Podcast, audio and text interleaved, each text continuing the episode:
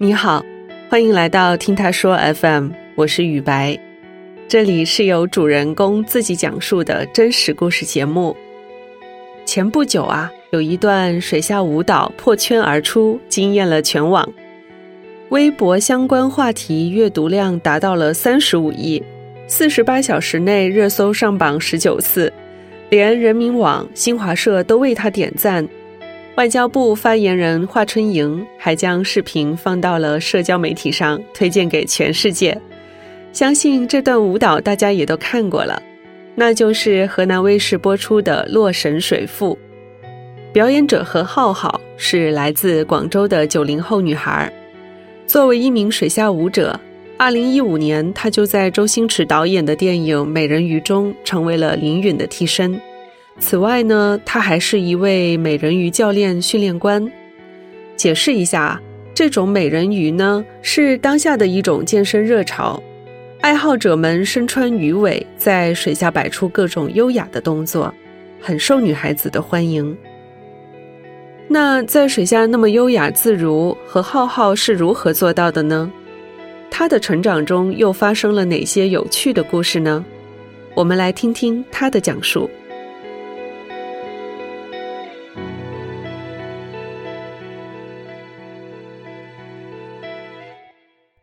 大家好，我是《洛神水赋》表演者何浩浩，我今年三十一岁了。其实我是一个在广州出生长大的湖南人，现在呢主要是做一个水下舞者以及美人鱼教练训练官。《洛神水赋》这个作品一开始的时候是河南卫视找到了我们公司，然后我们公司在选择了我去出演这样一个作品。当时我收到消息的时候是五月二十三号。五月二十九号的时候才最终确定要跳什么样的内容，然后在六月三号、四号就是拍摄，结果作品播出好像就是六月十二号的事情。其实整个过程非常的短，但是整个反响出来也是让我们觉得非常的欣慰。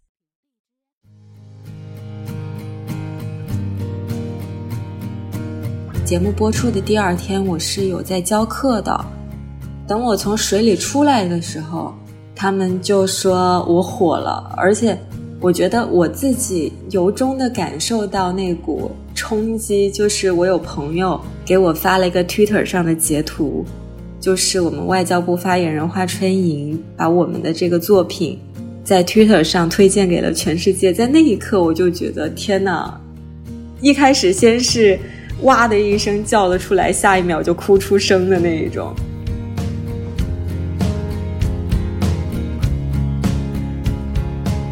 就觉得特别不容易，因为拍摄只有三天，但是为了练习在水下控制自己的身体、表情、动作流畅各种的，我在陆地模仿了大大小小有上百个短视频作品，然后搬到水下一个个的去尝试能不能实现。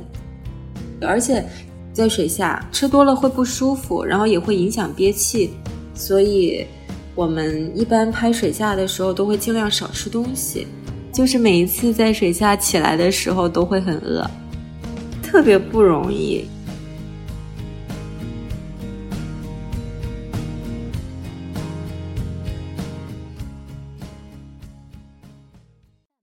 水下舞蹈这个领域，我接触了，今年已经是第六个年头了。六岁开始学的游泳，因为我那个时候只有两岁，我两岁的事情其实真的记不太清，但这个事儿是我爸妈跟我说的。就说我在一岁多两岁的时候，我爸妈呢就带我去军体院的那个深水池去游泳。一开始是我爸爸抱着我在游，但是因为就很麻烦嘛，他想自己游一下，就想把我交给我妈妈。但我妈妈呢游泳游的不是特别好，她就是带着救生圈的，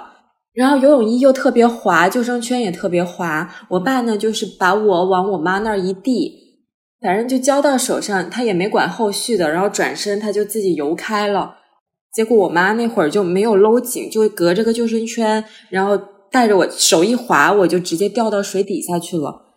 我妈当时说把我爸招呼了半天才把我从水底下给捞出来，然后一捞起来我就在那边吐水。所以他们就觉得游泳这个技能是一定要会的，所以在我六岁的时候就把我送去了那个游泳队里面去学游泳。到了八岁那年的时候，是我们广州市花样游泳队的教练到学校去选了人，反正就加入到了广州市花样游泳业余体校。因为我们也会有一些业余花样游泳的青少年比赛，所有花样游泳专业运动员要学习的东西，我们都是要学的，但是就不会像他们那样练得特别苦，每天可能就练习一个半到两个小时这样子。我从八岁练到十八岁退役。坚持了十年，我其实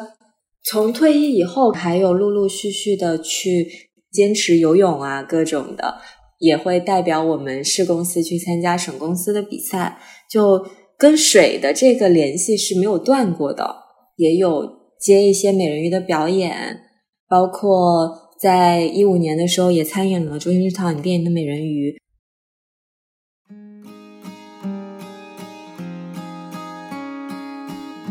我当时能够参演美人鱼，是因为我有朋友，他在他们那个模特群里面就看到了一条通告，就说电影美人鱼需要招会游泳的群演，然后问我去不去。我当时候就去面试了，面试的时候协助面试的人有人认出我了，他就说：“哎，那个人好像是拿过花样游泳全国青少年冠军的人呢。”把我推荐给副导演的时候，就多提了一句。那副导演在面试我的时候呢，也多问了一些问题。反正就经过层层筛选，就确定了我除了去当水下特技演员之外，也可以替女主角去做一些她做不到的一些动作。一开始还挺有意思的，我一直担心是是骗人的，就觉得很不真实啊。然后直到我在片场见到了周星驰导演的时候，我才。一颗心放回了肚子里。还有就是一开始我会很担心，说：“哎呀，那个大导演会不会很不好接触？”结果在片场的时候，就因为他知道我们不是专业演员，所以对我们要求一点都不高，甚至会蹲到游泳池旁边来跟我们说：“哎，等一下，你们就这样这样游出去，怎么怎么样，这样子来跟我们讲戏。”而且这个剧组对我们特别特别的照顾，就是我还记得。一五年二月份的时候，就是春节放假的那段时间，就比较冷嘛。虽然是室内游泳池，但是也还是挺冷的。我当时从水里面出来的时候，就好几个人围在我身边，拿拖鞋的拿拖鞋，拿毛巾的拿毛巾，拿小太阳给我们暖身的拿小太阳给我们暖身，就方方面面都照顾得非常的细致，我觉得好感动。我就觉得天哪，他们一点都。不会把群演当成不值得重视的人。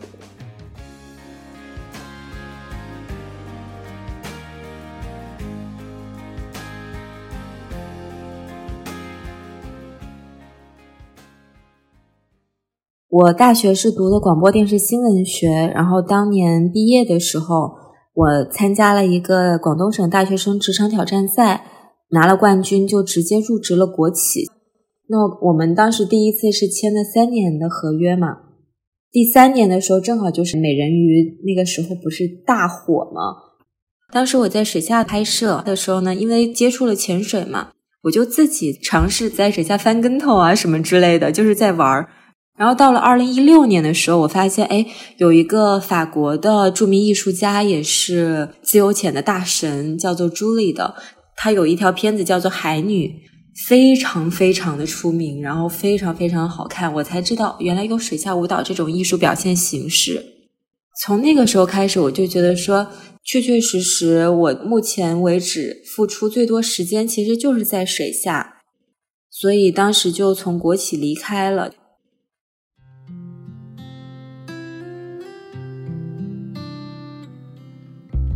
我爸妈不同意我从国企离职嘛。但我跟他们说了，我说我想自己试试看，因为我爸妈都是公务员，他们就非常非常不满意。我爸觉得我是瞒着他，很不高兴。对这件事情，他一直不高兴到落神火之前。但我爸妈是那种刀子嘴豆腐心的人，就也知道拗不过我。那那个时候，我也经历过创业呀。我是做的一个环保企业，因为当时的那个技术和我自己的认知不够成熟，所以就创业失败了。那段时间我自己的原始积累全部都亏损掉了，又没有工作，没有收入，就是生活，别说活好一点，就是怎么吃饱饭都很难。而且一整年的时间没有买过什么新衣服，我一件游泳衣穿了四年都没舍得扔。每一次穿那件泳衣出去，我就说，嗯，这一次之后我就可以把它扔掉，我可以买新的了。然后想要扔的时候翻一翻，好像还能穿，然后又塞回箱子里带回来了。没有收入啊，就很焦虑，这也是为什么我不喜欢贩卖焦虑的一个原因。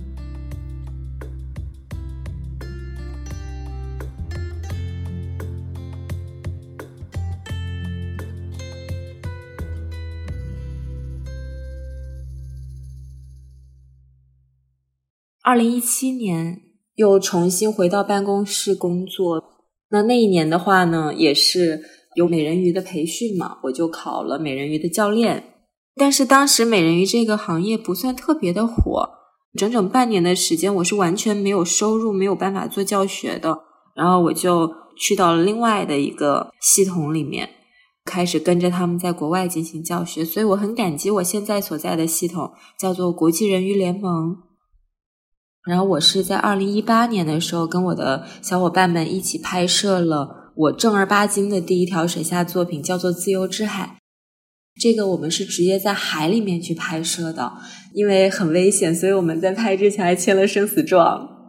签的时候其实没有什么太大感觉，就是觉得为了一个安全的保障嘛，不要问责。当时没有觉得这件事情有多严重。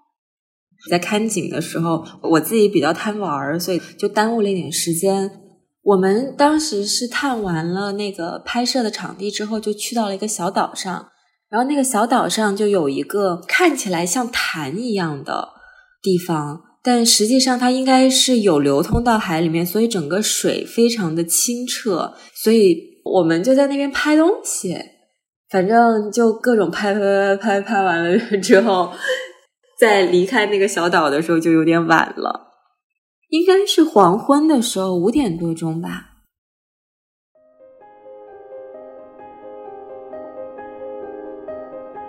我们那艘船本来是没有想着要夜航的，所以当我们出来的时候，太阳就已经有点下山了。船长他们就很着急、很担心，因为没有带灯，天是完全黑的。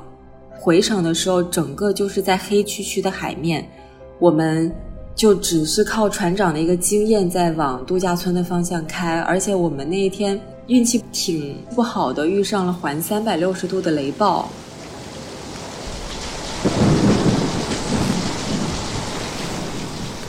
所以指南针也失灵了。当时情况其实还蛮凶险的，但是我这个人吧，可能就比较没心没肺。就反而在那边看闪电的颜色，然后在那边好激动的说：“哇，你看那个闪电，粉红色的，那边黄色的，还有绿色的、蓝色的，就那边很激动在那看闪电的颜色，可漂亮了。”当时回到度假村，我们大概比原计划的时间晚了三个多小时吧，反正就整个度假村的人就在沙滩边鼓掌迎接我们回来。然后回到房间的时候，导演就跟我说：“他说你那个时候你都不害怕吗？”我就说，当时好像真的没有想那么多，就已经在那个环境之下了，害怕也改变不了什么事情，所以真的可能就心太大了。过了就觉得是人生很宝贵的一次经验。拍《自由之海》的时候，其实选的那个地方本身是比较平静的，但是拍着拍着水下就开始有流过去，所以就拍的过程当中，拍着拍着我就被流给带走了。也导致说摄影师没有办法去做到一些很炫技的运镜，所以整个画面就比较的死板，就只有一个角度去拍摄。但我们已经非常非常不容易了。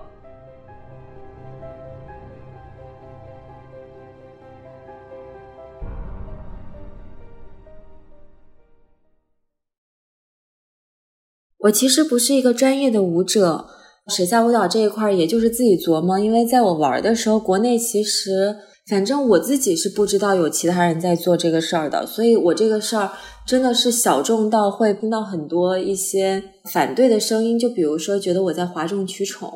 说明明在陆地上就能做的事儿，你为什么要下水去做？还有人就是我有时候会分享在水下的一些危险，然后他们就说你自己作死作的呀。但也会有很多人支持，就是说，哎，这个好特别呀，好好看呐。所以我也坚持了这么长的时间，五年说长不长，说短也不短。我没有利用这个有任何的收益，全部都是我自己在投。甚至就是有点掏空腰包的感觉了，可能今天就想一想，哎，不如就放弃算了吧。但是回过头来看一下，我都已经坚持这么久了，就真的放不下。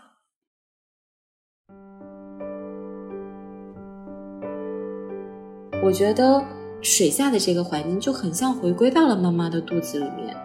对于我而言是一种非常安心、安全的一种感受，而且。《道德经》里面有一句话是：“上善若水，水善利万物而不争，以天下之至柔驰骋于天下之至坚之上，以其不争而天下莫能与之争也。”当你不争的时候，你所有的获得都是生活对你的馈赠。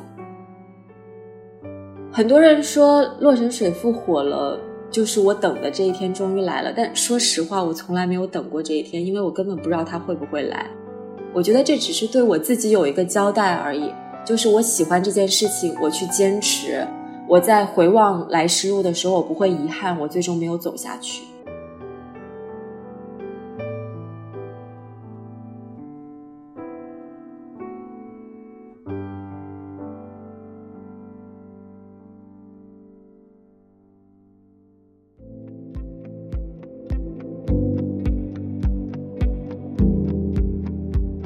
对于走红，何浩浩一直保持着清醒。他也曾在多次采访中说，出圈的是传统文化，并不是他个人。他说自己在其中只是扮演了一个载体的角色。